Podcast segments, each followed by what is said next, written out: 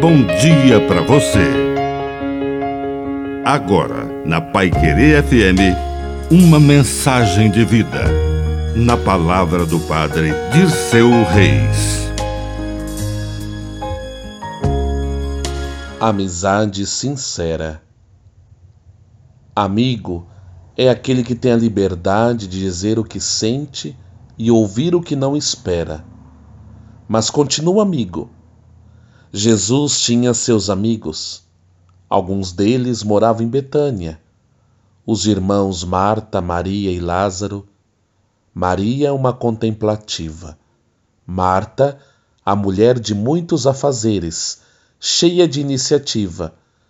E certa ocasião, Marta reclamou que Maria não estava lhe ajudando a preparar a refeição. E Jesus disse: Marta, você se preocupa com muitas coisas. Uma só é necessária. Maria escolheu a melhor parte que não lhe será tirada. Marta entendeu que é melhor dar atenção às pessoas que aos fazeres. Mas Jesus também entendeu que, depois da conversa na sala, é preciso a refeição na cozinha. E certamente a conversa durou muito tempo entre os amigos.